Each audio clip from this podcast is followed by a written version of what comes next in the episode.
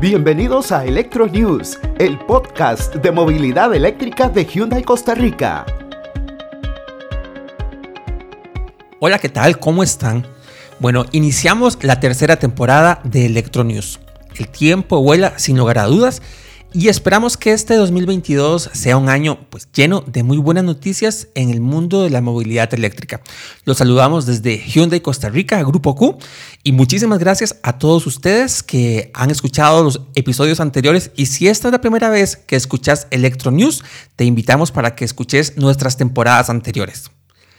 Me encanta la oportunidad de comenzar el año con un tema positivo, con un tema que nos muestra una de las muchas ventajas que tiene la movilidad eléctrica. Este año estamos a propósito de el Día Mundial por la reducción de emisiones de CO2 que se celebra el 28 de enero, día que lanzamos este podcast. En Hyundai nos hicimos una pregunta. Bueno, son ya tres años de vender modelos eléctricos. ¿Cuántos gases de efecto invernadero se habrán ahorrado gracias a la flotilla que Hyundai ha colocado en el país? Esa es una gran pregunta. Pero ¿qué creen ustedes? Nos dimos a la tarea con una científica especialista, con literatura de fábrica, con datos del servicio postventa, de dar la respuesta y eso es lo que queremos contarles hoy. Queremos contarles cómo realizamos este informe. Lo primero fue tomar dos modelos de autos eléctricos, los que comercializa Hyundai aquí en Costa Rica, el Ionic, el sedán que desde el 2018 se vende en el país, y también las dos versiones del Hyundai Kona, tanto el Limited, que tiene una autonomía de 312 kilómetros, como el Prestige, que tienen una autonomía de 482 kilómetros. Estoy seguro que los han visto a los tres en la carretera y probablemente alguno de ustedes esté pensando en que sea su próximo carro. Luego los comparamos con dos vehículos similares, digamos que el equivalente en las versiones de combustión o de motor térmico. ¿Cuáles serían? Por ejemplo, el sedán Hyundai Accent, que tiene un motor de 1400 centímetros cúbicos, y el SUV Creta, que tiene un motor de 1500 centímetros cúbicos. Si se preguntan por qué se eligieron esos modelos, bueno, permítame contarles que Noelia Alfaro, que es la gerente regional de mercadeo de Hyundai, nos contó que estos vehículos son equiparables en potencia, en capacidad y en tamaño.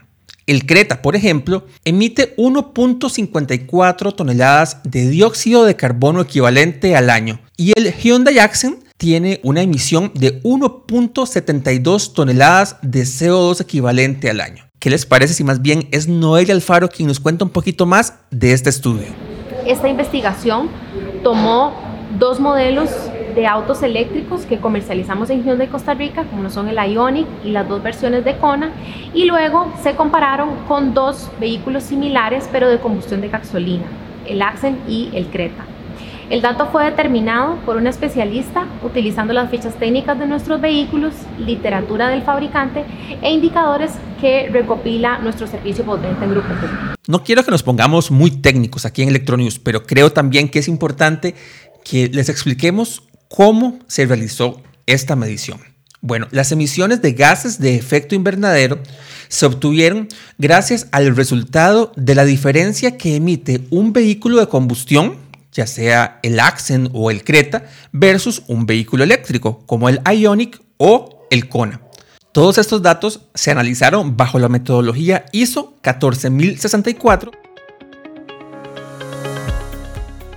Entonces, bueno, ¿cuál es parte de la conclusión? Que en los últimos tres años, desde el 2018 a la fecha y hasta diciembre del 2021, el país se ha ahorrado, gracias al aporte de Hyundai y sus vehículos eléctricos, 1.237 toneladas de emisiones de CO2 equivalente. La cifra, sin lugar a dudas, sorprende, pero de pronto uno no tiene como una noción exacta de cuántos son 1.237 toneladas de emisión de CO2 equivalente.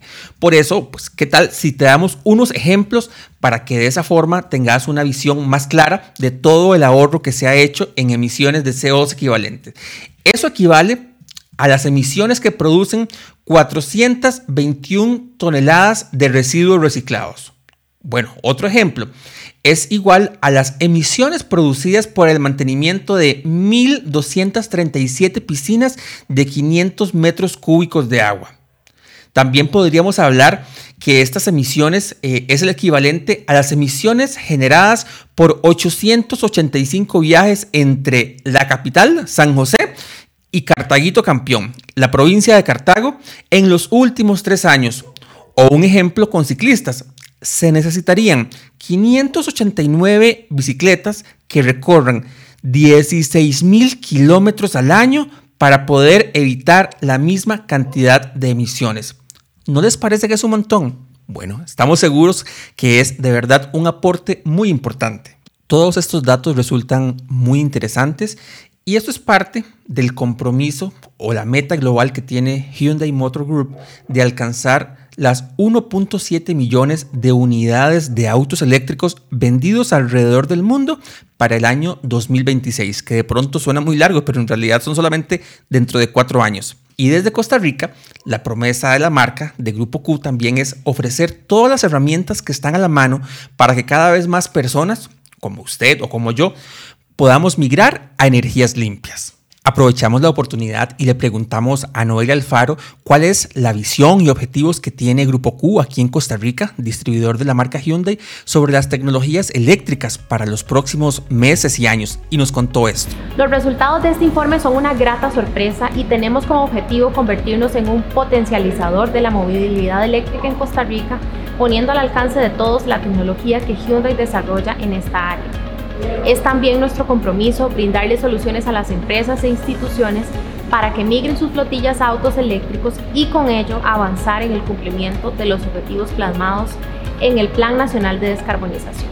Como dato adicional, quiero contarles que en los últimos años Hyundai Motor Group le ha confiado a Costa Rica como un punto clave para el desarrollo de la movilidad eléctrica y una muestra, un buen ejemplo de esto es que se nos asignó como país como el primer lugar al que se importaron primero el modelo Ionic eléctrico y después el Kona eléctrico en sus dos versiones. Eso habla muchísimo de la confianza que tiene Hyundai Motor Group en Costa Rica, en Grupo Q, y además en el ejemplo que es este país en lo que se refiere a energías limpias. Recordemos que cerca del 99% de la producción de electricidad, la matriz de producción eléctrica que llaman los más expertos, se realiza con energía renovable. Así que hay muchísimo que sacar provecho de esa tecnología.